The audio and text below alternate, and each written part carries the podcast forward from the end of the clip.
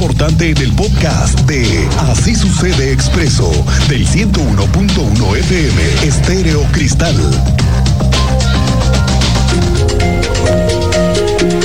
Bueno, arrancamos la semana y a diferencia de cómo inició hace ocho días, ¿se acuerda usted? Con mensajes, con señales distintas. Hoy lunes amanecimos con la llegada a Querétaro de al menos 500 efectivos de la Guardia Nacional y que llegaron a sumarse a las diferentes labores que se necesitan, a reforzar la vigilancia en las zonas limítrofes con Guanajuato, con Michoacán, zonas calientes, porque se requiere de meterle mano a la estrategia y blindar lo más posible a esta zona. Ya conociste tú al nuevo general de la zona militar, teniente Mérida. Muy buenas tardes, bienvenido.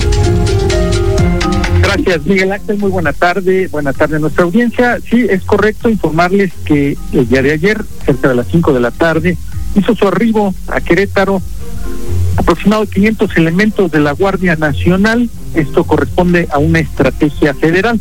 Así informó el general de la decimoséptima zona militar de Querétaro, Julio César Moreno Mijangos, señalando que existe coordinación, aparte con estos 500 elementos que arribaron a Querétaro de la Guardia Nacional y las autoridades estatales. Así lo informó esta mañana. La Guardia Nacional tiene tiene sus actividades por conducto de la comandancia de la Guardia Nacional. La 17 Zona Militar se coordina y coadyuva conforme a lo que tenemos eh, dispuesto.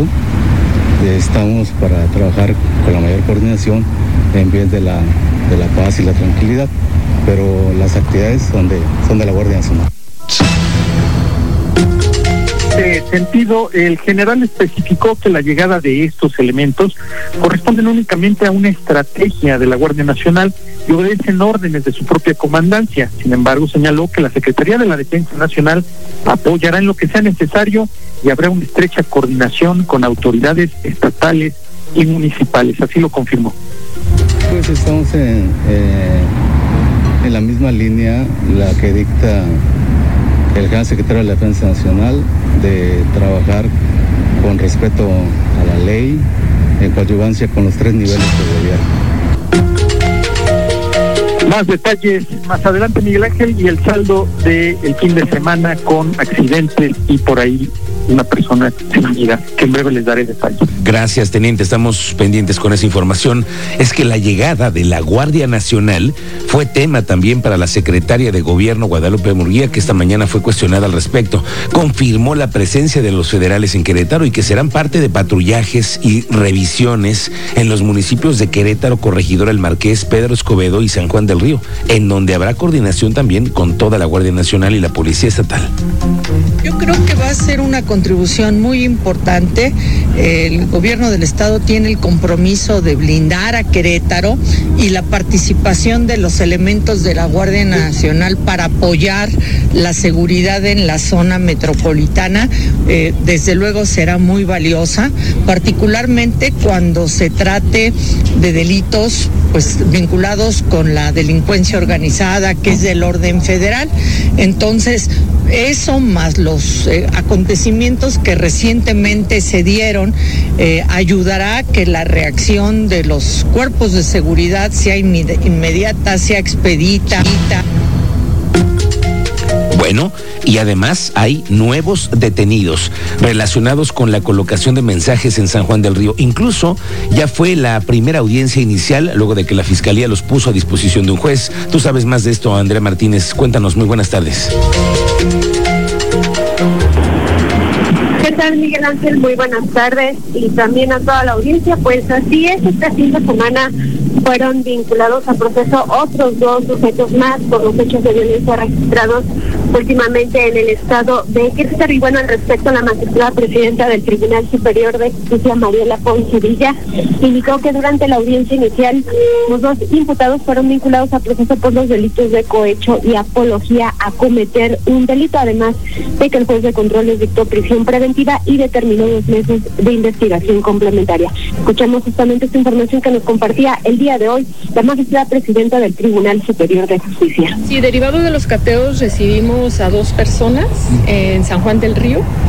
Eh, ya están vinculados a proceso con prisión preventiva y con dos meses de investigación complementaria. Se les imputan los hechos de cohecho y apología de cometer un delito. es por las mantas estas. Exacto. Y bueno, Juan Sevilla detalló que los dos vinculados a procesos son del municipio de San Juan del Río por los mensajes colocados en el puente de Avenida Tecnológico con Paseo Central.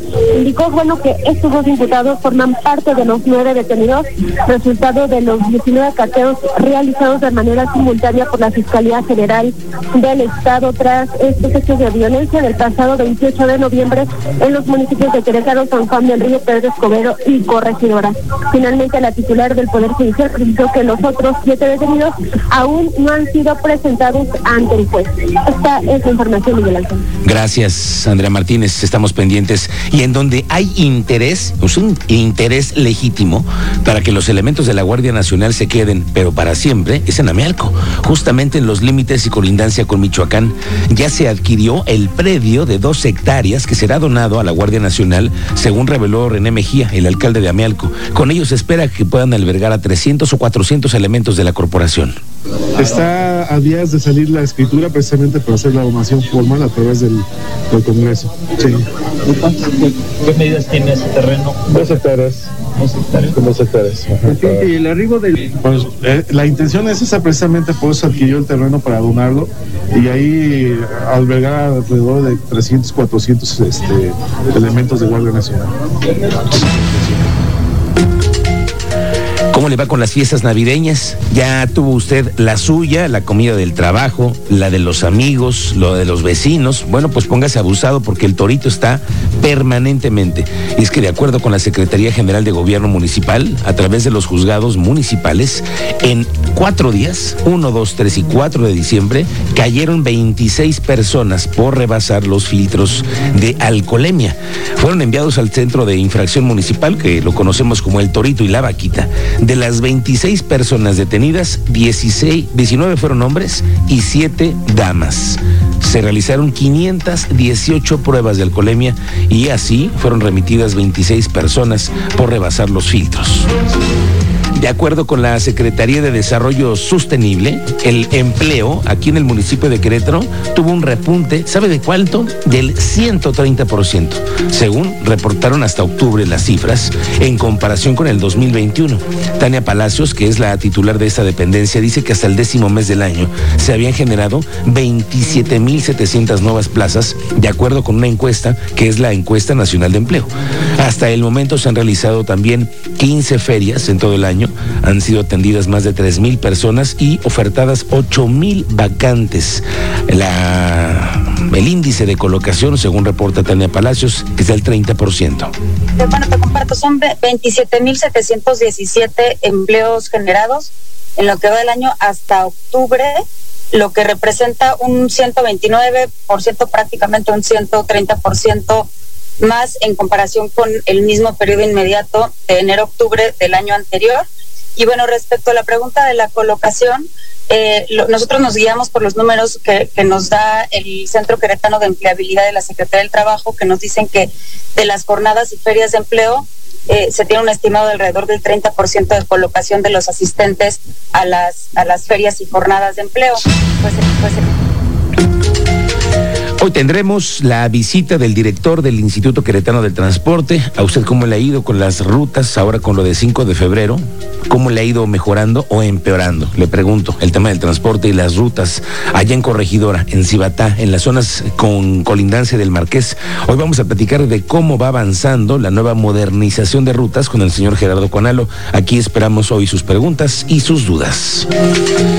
Y también otro tema, antes de que otra cosa suceda, la semana pasada le platicaba de unas imágenes que circularon en redes sociales con respecto a unas ratas que se vieron pasear, pero eran varias en las inmediaciones del Jardín Cenea. Bueno, pues ya la Secretaría de Servicios Públicos Municipales confirmó que están atacando la plaga de ratas, que son de cuatro patas estas, ¿eh? Estas sí son de sí, cuatro. son de cuatro patas.